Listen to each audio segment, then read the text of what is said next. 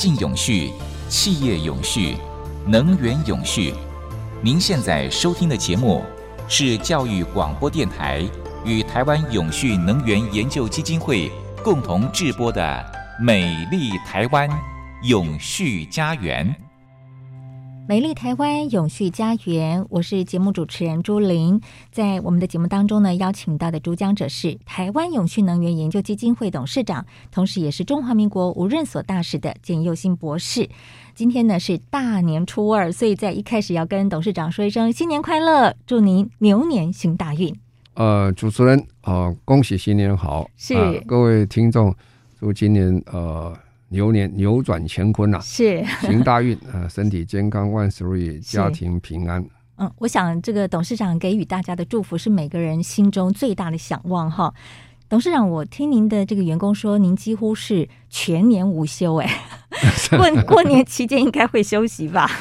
呃呀，这这个生活的习惯了哈，基本上。呃，礼拜六、礼拜天有时候静下来的时候是比较好思考的时间，因为平常啊，礼拜一、礼礼拜五工作很多。虽然有人认为啊，我已经离开政府啊，好像是退休，其实，呃，退而不休。我 个人的想法是这样的，我这个跟大家再稍微说一下，就是我们常常谈一个人的一生的哈，我们把一个人的一生分四个步骤、四段。叫做人生的一点零，人生二点零，人生三点零，人生四点零哦。人生的一点零代表是从这个啊、呃、一岁啊啊零岁零岁到六岁啊，就是说你到小学一年级以前，或者到幼稚园以前，这叫一点零。二点零的人啊，大概就是五五六岁啊，然后就开始读小学一年级上去，到到你的大学毕业或者是研究所毕业。哦，那你这个这样是读书大概二十年左右了哈，呃，有人短有人长哈。然后呢，从二十几岁开始到退休年纪六十五岁，叫人生的三点零啊。那就是你在努力工作，在奋斗，在为自己事业、家庭在努力的时候。那到六十岁到六十五岁，大家退休了哈，那叫四点零哈。那我先把这个工作就分期了啊。现在四点零到什么时候为止呢？因为我们人的寿命不断的在增加了哈。呃，早期哦，像我小时候看到，呃，阿嬷都是五十几岁、六岁就是阿嬷了，头上还绑一个这个头发结在上面哈。发髻。发髻在上面绑上啊。那因为一九五零年的时候，台湾的平均年纪还不到六十岁啊，五十几岁呢，所以那时候。大家寿命不长，现在不是啊，现在你要八十岁身强力壮，到处跑的还是很多，九十岁也不算老啊。所以呢，时间就很长了。呃，就是真的，你退休之后可能还二十年到三十年时间。那我讲这个是每个阶段的生活的不同。好，那这有很重要的概念在这里哈，我就跟大家在分析，一点零是做什么的呢？一点零是准备二点零啊，什么意思？一点零是人一生里面学习进步最快的时候。一个人哦，从生下来等一块肉在那边，也不能动啊，也不会讲话，也不会听话什么。他从开始会动、会跑、会跑，然后又听话，可以讲话，然后哇，很高兴跑来跑去啊。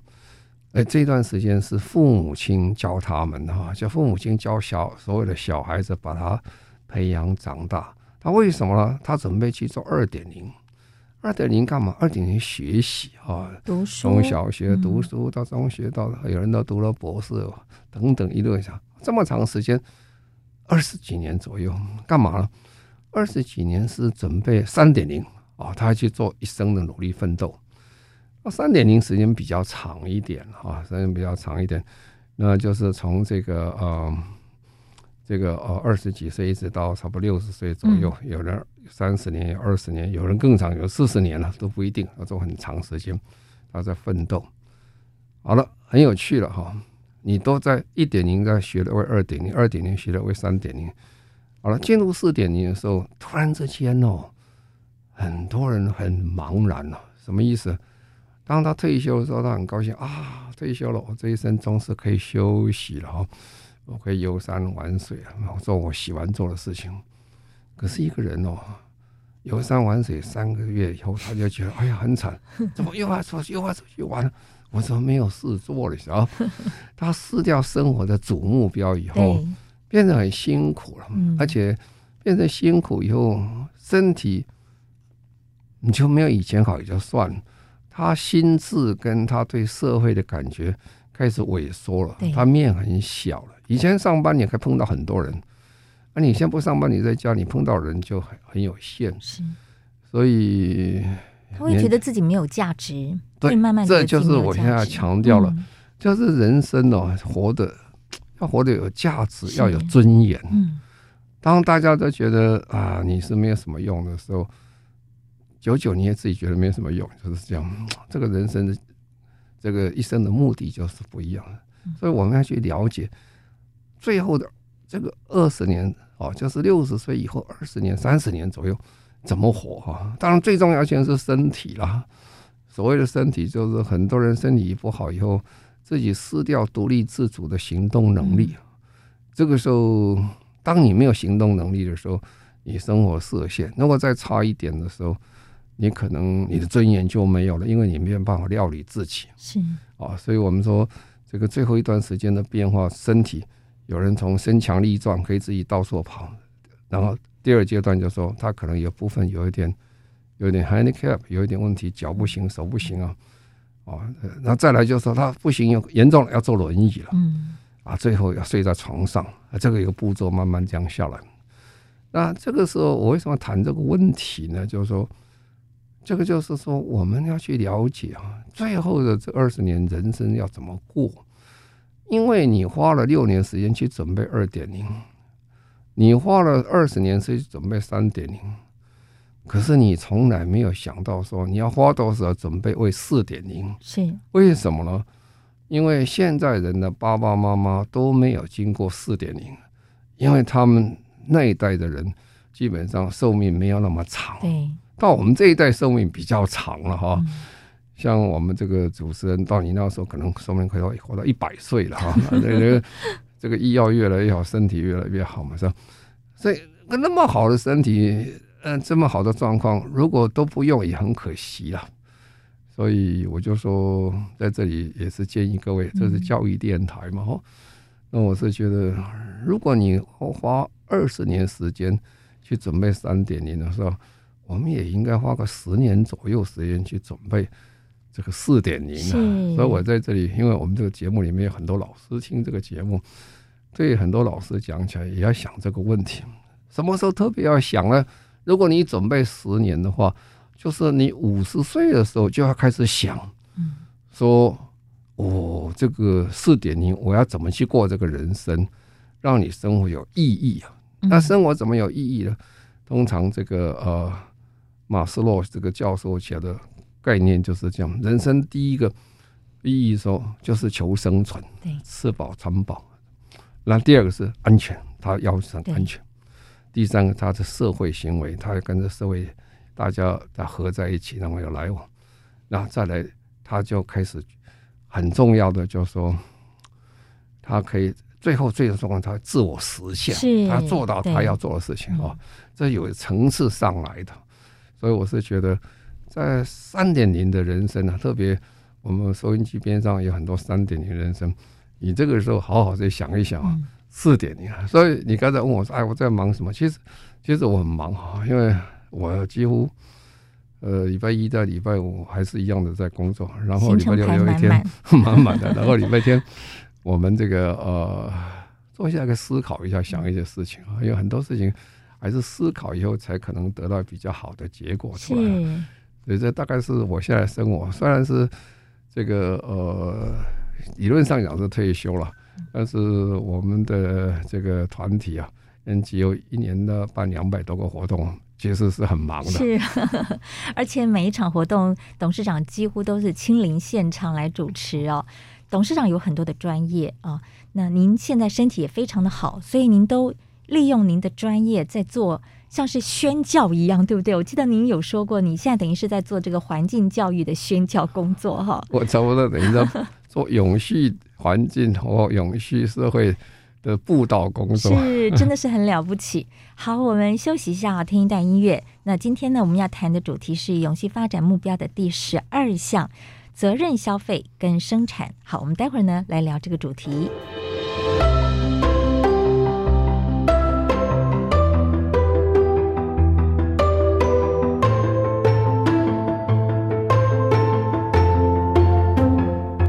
环境永续，企业永续，能源永续。您现在收听的节目是教育广播电台与台湾永续能源研究基金会共同制播的《美丽台湾永续家园》。好，今天在我们节目当中要谈的主题是永续发展目标的第十二项：责任消费与生产。呃，董事长，我在一份资料当中看到说，如果到了二零五零年，全球人口达到九十六亿，那要维持现在这样的一个生活习惯哦，必须要相当于有三个地球的面积 哇！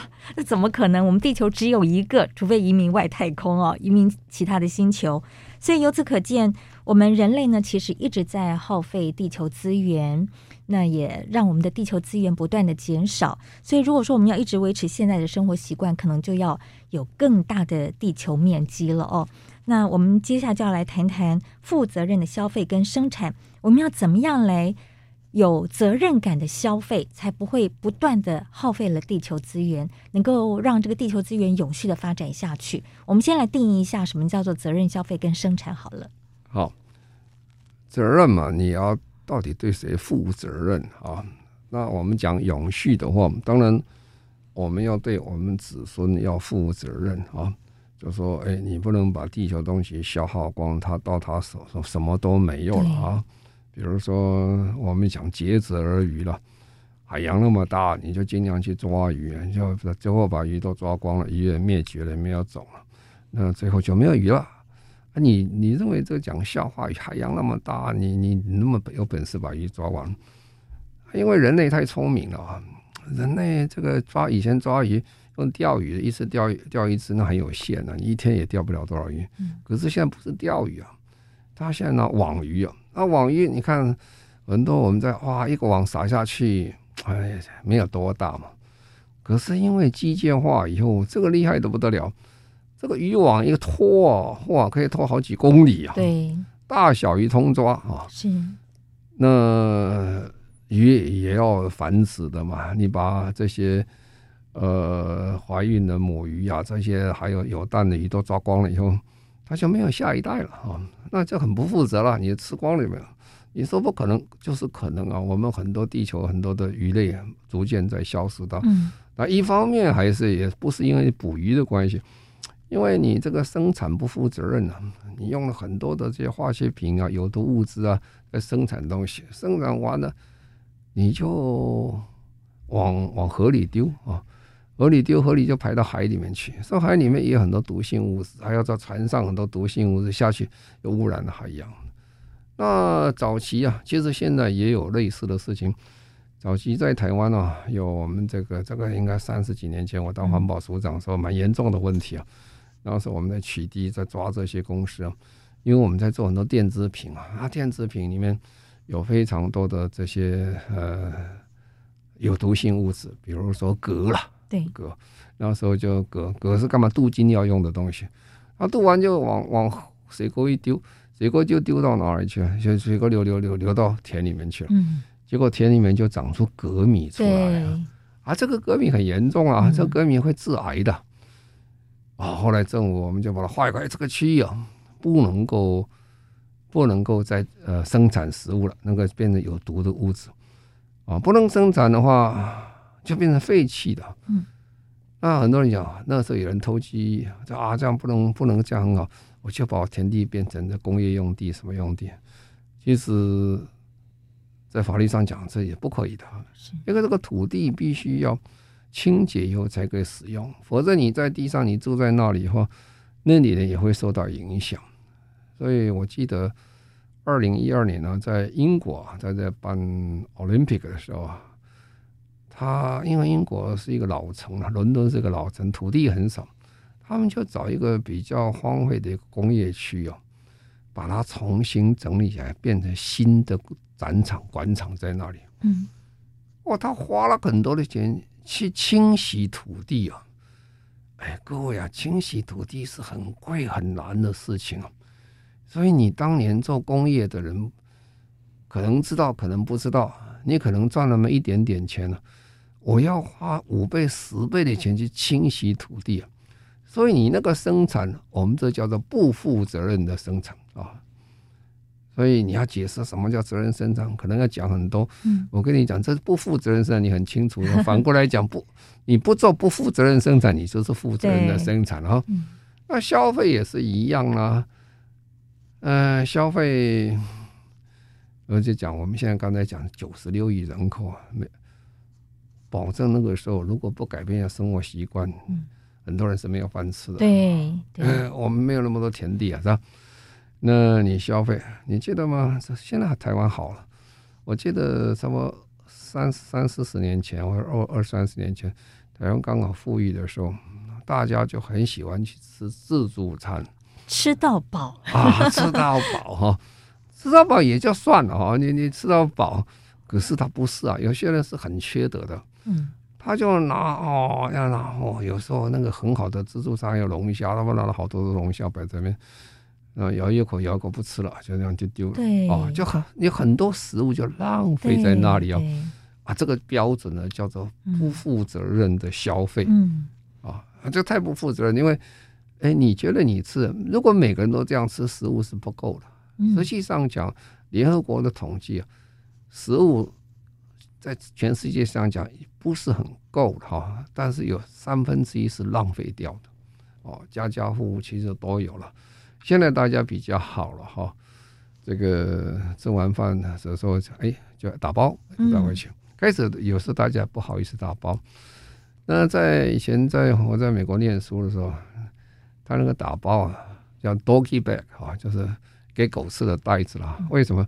因为他不好意思要带回去嘛，然后他就讲啊，我带回去给我狗吃了，然后，但但是这是比较谦虚的讲法，反正但实际上是好的啦，就是食物不要吃。第一个，你不要点过多的食物啊；第二个，你不要这个不使用，然后之后回家把它倒掉啊。其实一般的我知道，一般的很多大饭店是不太喜欢你把东西带回去，原因在哪里？因为如果你带回去啊。有一些中毒了，嗯，到底是在你家食物出白酒出问题，还是这个饭店呢？哦，他做的有问题，所以饭店很害怕说将来你你找我麻烦，因为你摆了一个礼拜坏掉了，跑来说我这个食物不好。不过不管怎么讲，这个食物本身你吃多少点多少啊，不要说点了多再生不吃，这是不负责任，这是最简单的讲法了哈。那我们就开始讲。其实联合国为什么要这个定义？最主要原因就是说，我们的资源不够了啊。刚才主持人讲说，哦，九十六亿人口，那我们九十六亿人口，各位晓得为什么我们到港口去看船边去看了？每天都有很多大船来大船去。嗯。现在虽然是说飞机不景气，航空不景气，但是货运还是很好，飞来又飞去。因为我们现在全世界。呃，我们叫做物资足迹的，就是说我们在运送这些物资，运从这里运到那里，从那里运到那边去啊，叫物资足足迹。在最近几年成长的非常快，大概到二零一七年的时候，全世界的这个这物资足迹啊，大概是八百五十九亿公吨啊，哇，这个很可怕，你知道为什么？因为这个等于一天算了，一天要全世界有有两二点三五亿公吨的东西在跑，说为什么船船这么多船会跑来跑去啊？那另外你这样讲，现在大概是算起来八百五十九亿除以现在全世界的人口，大概是七十六亿左右，大概有十一公吨左右，每一个人呢、啊、要消耗十一公吨左右。哇！你开采那么多这些东西，消耗这么多，那到工业两千年就可以挖，该挖都挖光了，都没有了，是吧？那有人说有啊，这地球那么大，怎么挖不光？那只是因为我们现在挖的都比较便宜，在地表，你往下再挖，价钱非常高，你负担不起，所以这就等于你把东西都挖光了啊。是，那这个是跟竭泽而渔是一样的意思。是，所以我们也常常会鼓励大家能够在地消费哦，就是使用在地的食物，呃，在地所生产的产品，减少它的碳足迹。那刚才董事长谈到这个物资足迹，是不是相同的概念？那待会儿呢，再请董事长来跟大家进一步说明。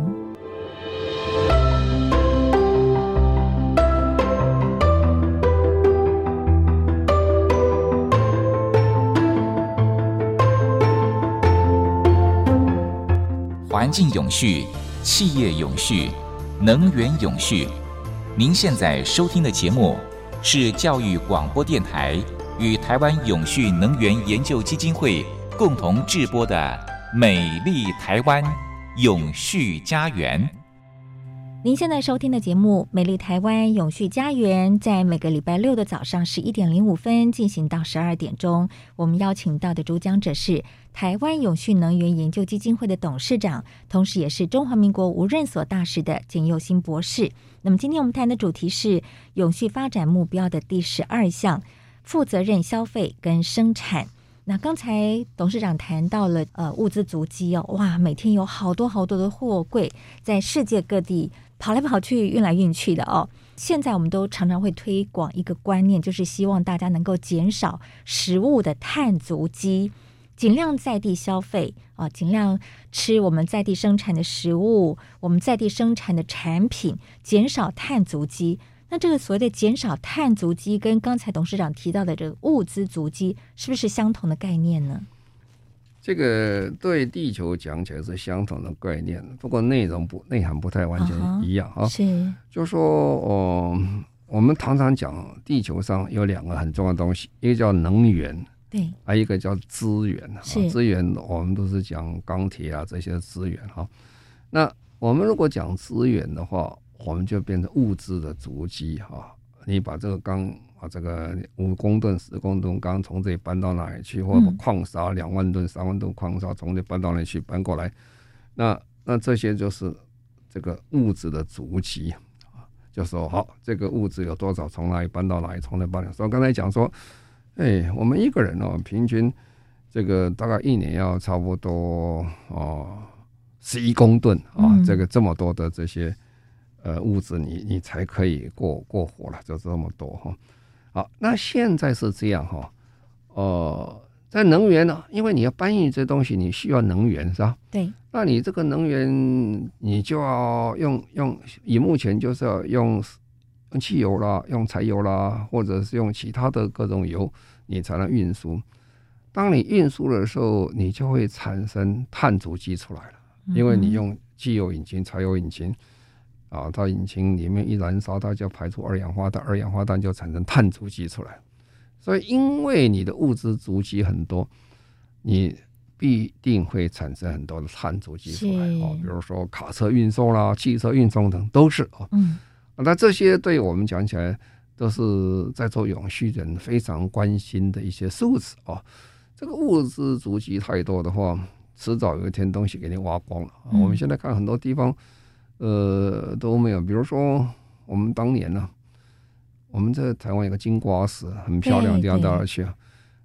当年呢、啊，它是台湾很热门的地方、啊，淘金的地方，淘金的地方是很有钱的地方哈、啊。那现在，因为它存存金量也不是那么多了哈，该挖给你挖光了。那第二个，现在工人很贵，你看这挖也不太划算，它提炼也不太划算，那等于没有的意思了啊。那所以呢？这还是小例子而已啊，大例子很多啦。石油油田哦，有一个挖光了，煤矿也挖光了哈，那就是很可惜。所以我们就想办法，嗯，你用这个东西就小心用。到地球什么东西都是有限的资源，我们不要用太多。好，那就是说，从碳足迹跟物质足迹去了解说，我们过度的消费或者我们过度的。这个使用这些物质造成我后人的困难，嗯，好，那现在就在想，比如说现在大家看，那你生产完以后，你去消费，消费完以后你怎么处理这个东西？比如说我们在台湾呢，在台湾现在好像台湾几乎是人人都有手机了，除非很小的小孩没有，或者年纪很长的没有，几乎大家都手机个在上。是，那手机哦，你看每年都是上百万百万的这个手机在卖，全世界是亿来算在卖。可是呢，我就想问主持人一句话：说，哎、嗯，你们家有没有不要的手机在那里，或不要的电脑在那边？不晓得怎么处理的，有没有？有手机，有手机、啊，我还真是不知道该如何处理。是啊，是啊。我我知道不能够把它当垃圾丢掉，所以就一直摆在那个地方。对，嗯、这就是这个就是很有趣的问题了。就是说，大家以前买手机觉得手机很好就买，而且现在嗯，这个手机公司都很聪明啊，他为了做生意呢，每一年或两年就换一个 model 出来，换新的了，哦，这就更好的了。那大家买完了以后。几乎家家户户都有这个问题啊！哈，好，那就这样问题了。你这个生产的速度很快啊，你的废气也很快。可是你没有地方去的话，那就是你把丢掉好了。丢掉的话，其实那个都是很有价值的东西在里面。每一只手机里面都有黄金啦，有贵金属啦，还有各种成分在里面，你就把它丢掉是很可惜的哈。应该把它修一修才行，所以我们在讲电子的废弃物，在目前全世界变成一个大家讨论的问题。对，而且我在媒体当中也看过，说我们这些废弃的手机呢，它最后可能都把它运送到一些比较低开发的国家、比较落后的国家，让他们去处理，或者是在那些国家掩埋，造成了当地的这个呃垃圾问题、废弃物的问题非常非常严重。嗯，也甚至会造成污染，就是会污染的那些比较低度开发的国家。对，我我等一下再谈污染的问题。我们先谈前面，就是说，哎，这个增加的很快了。对，现在全世界每每一个人啊，这个电子废弃物的增加量啊，电子废弃物不只有手机啦，呃，你家电视啦，哦，嗯，啊，这些大东西还很多。现在是每个人呢、啊，这个废弃物的。这个呃丢弃量已经到差不多七公斤左右，啊，七点三公斤左右。这是一年吗？还是一年一年一年？平均每一个人好惊人哦！是啊，你去飞机场看那个大的这个电视机啦，还有这些电设备啦、电脑很多啊，是，那是不是很可怕一件事情了？然后呢，好了，那我们就先讲的像你刚才讲的问题了。那这些其实这些东西是。都是很有用的东西啊。嗯。那我们如果在这里没有去把它好好的回收的话，它就变成什么？它就浪费掉了。那有一些地方回收，回收就台湾处理很贵，它就卖到非洲，飞到什么地方去？那很多东国家在回收的时候，不一定是手机的，手机是比较贵了。像早早期台湾也有类似的问题。台湾早期啊，在发展很快的时候，就有。废电线、废电缆很多，哦、对对，嗯，废电线，因为你外面包了一层皮呀、啊，包了一层皮，因为绝缘嘛，不要被它电到哈，所以里面是铜线。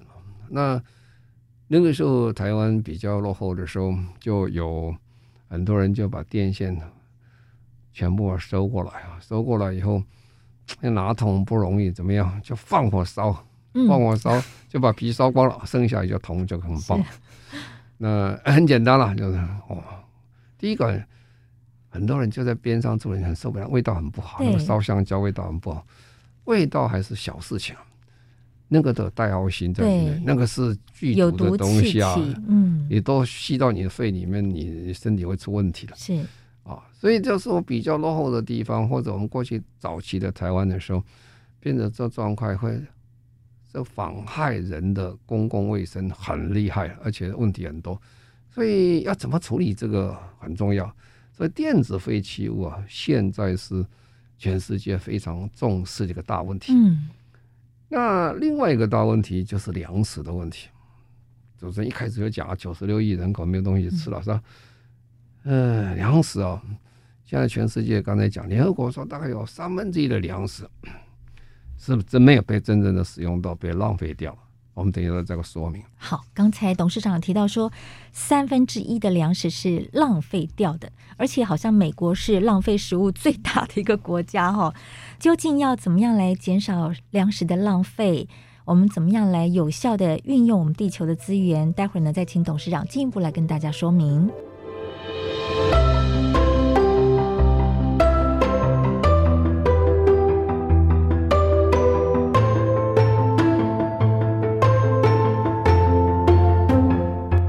环境永续，企业永续，能源永续。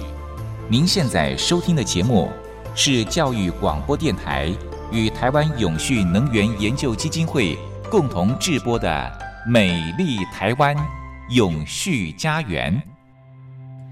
美丽台湾永续家园，我们节目在每个礼拜六的早上十一点零五分进行到十二点钟。我们邀请到的主讲者是台湾永续能源研究基金会的董事长，同时也是中华民国无任所大使的简佑新博士。好，今天我们谈到的是永续发展目标第十二项：负责任的消费跟生产。那刚才董事长提到说，其实人类呢浪费粮食的情况也非常的严重哦，大概有三分之一的粮食都被浪费掉了。那究竟怎么样来解决这样的问题呢？我们应该有什么样的共识？这个浪费有各阶段的浪费哈。那我现在谈的是联合国也很关心那个在供应链上的浪费哈。供应链上，供应就供应链上的是，当然我们要看它开始生产出来，生产出来要运输，运输也要储存，储存也要加工啊，加工以后再运输到市场去，这几个阶段哈。每个阶段都浪费非常多了。嗯，那运输当然是会运运输，因为你的这个运输的条件不好了，造成很多粮食的损失损坏哈。储存是最最清楚了，储存储存过久的粮食也不能吃了。我们现在都有一个呃最好的赏味期啊，对，多少？现在现在大家吃东西其实都很精了，一看哎，先找到哎，这个是。还多久啊？这个饼干还多久？对，那过期了。其实我们早期啊，早期在台湾没有人看这个的，没错。啊，也觉得看看这个味道还可以行吗？就吃了。是。现在不是啊，现在小孩子一看哦，这个过期了，妈妈你这过期了不能吃了。我觉得那是教育的一个结果。对对对，所以这个储存本身是很有学问的，而且不要说你家里的赏味期，公司里面要储存那个也是问题啊。工厂啊，你你进口，比如说台湾。他们不产不产大麦、小麦啊，那这面粉这种东西都靠这些要要来做。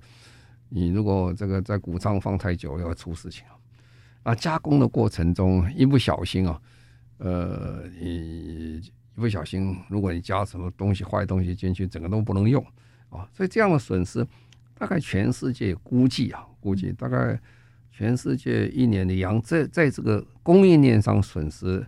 大概百分之十三点六，嗯，十三点六大概是多少？到一年要损失四千亿美金左右，很可观了，嗯，很可观。那最多的损失在哪里？中亚跟南亚这个地方损失最多了哈。那欧洲跟北美洲大概损失是第二。如果中亚跟南亚大概百分之二十左右，那个欧洲跟北美洲大概百分之十五点七啊，嗯，所以大家就很关心怎么样减少。这个呃中间的这些浪费，当然我刚才讲后面还有，呃我们每个人的使用啊，还有这个从餐厅到家庭到这些东西，其实量是很大，非常大。嗯、那过去过去很多这个这个所谓超商啊什么，刚才讲赏味期一刀啊，他没有办法就丢掉，后来就有食物银行等等的产生了，来解决一些问题。不过食物银行解决的量还不够大，我说还是浪费很多。啊家庭呢，更不要说了，家庭跟跟餐馆的浪费其实都蛮大的，这些都是要解决。我们来讲，你要这个负责任的去去消费它，你也不要浪费它。然后再来另外一个气候变迁过来的时候，我们在谈这个问题，就是这个呃石化燃料的问题，化石燃料的问题啊。化石燃料哈，这些比如说汽油、柴油等等这些啊，这些其实对地球是不好的了哈。这地球是不好，那因为它会产生这个温室气体效果，所以我们就尽量要把这个去除掉。所以全世界现在共同的趋势，要把所有的化石燃料在未来的时代里面，大概三十年、五十年，我完全的去去除掉。所以你会发现说。现在又很多国家开始鼓励用电动车了，对，就取代这个化石燃料的这汽车。化石燃料跟石化企业，这个我再说明一下，让大家了解。化石燃料我们通常讲是能源部分，讲柴油、汽油、飞机油等等，是化石燃料。那石化产业是什么？石化产业就是把这些原有些资料，我们提炼出来，做非常多的塑胶产品，还有这些化学的产品。这是另外一个行业层。不过这两个行业基本上都会产生非常多的二氧化碳，特别是化石燃料的量很大，你一烧就是二氧化碳哈。所以这个联合国就鼓吹说，我们尽量要尽快的，就不要再补贴。这些化石燃料的东西，嗯，呃，补贴，你说我们有没有补贴？有啊，我们也有补贴，我们有补贴遗传，补贴什么东西啊？这些有，还有说我们的台电公司其实某观点是政府补贴的了。为什么？他用了非常多的这个煤啊，对，天然气啊等等这些，可是台电公司基本上它是国营公司，它的电卖的很便宜啊。卖很便宜，大家觉得哎，它很棒，呃，很好消消费很好。但是大家用的会比较浪费，不说以外，基本上它还是补贴了。因为你看台电公司基本上，如果他在账面讲起来，它还是负债很多了。负债是谁？将来谁负担？负债是我们大家一起负担嘛，那就是另外一种变相补贴。所以要把这个补贴把它取消掉，就是这样。嗯。所以刚才讲的这些所有的问题，告诉我们一件什么事情？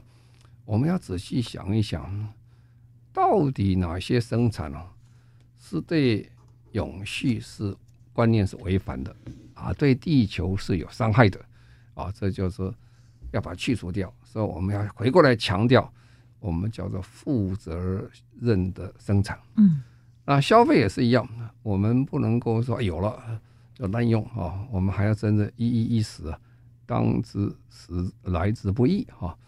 那你就要晓得我们怎样这个怎么样去节省它啊？等一下在下一集的时候，我们会来仔细跟各位讲，有一些很有趣的例子啊，你就可以晓得说，其实大家全世界都很关心这问题。台湾在这方面其实也做得非常的成功，就是。是，所以下一次董事长会跟大家分享一些国际上的例子，还有台湾的一些成功的例子，对不对？对，好，而且。其实，在延伸这个第十二项出来，现在一个非常大的经济产业啊，嗯，叫做循环经济啊，对，循环经济就是说，我们过去的这些呃经济的模式啊，我们叫线性经济啊。什么叫线性经济呢？你就是一条线。什么叫一条线呢？你就去挖矿，挖完矿提炼，提炼以后就制造啊，制造以后。就是运输，然后送到这个店里、店面、店面里去买，买就是消耗，消耗完完了也就丢到垃圾箱里面去，就不要它了啊，就就结束了。哎，这样的话，你就永远呃挖矿挖不完了，是吧？一直挖挖挖，你挖完去做你的电脑不够的，所以我们现在把那个最后尾端把它拉回来，你不要丢了，你把那个尾巴哦去接那钢厂的头挖矿。什么意思呢？就是你尾巴的这些所有的材料，你重新再把它再生、再制造、再回到我们的这个挖矿的源头，就不用挖矿了哈、嗯。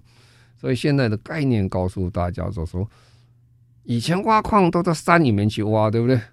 哦，现在的挖矿不要到山里去挖，一些矿就在你边上，就在你家里面啊。所以我们有个名词叫城市矿山啊，都市采矿啊，采什么矿呢？采你家废弃的电脑，采你家废弃的手机哦，你看那个一点点的，可是任何东西成上百万的时候就是很大了。是，所以现在全世界很夯的一个。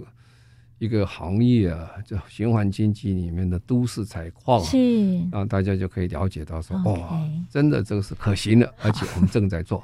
好，那下一个礼拜呢，也许董事长可以更进一步来跟大家做说明，而且举一些成功的案例哦。那么，负责任的消费跟生产呢，它主要的目的就是在实现生产更多、更好、更节省。在提升这个生活品质的同时呢，能够透过减少生命周期的资源消耗、恶化跟污染，来增加经济活动的净效益啊。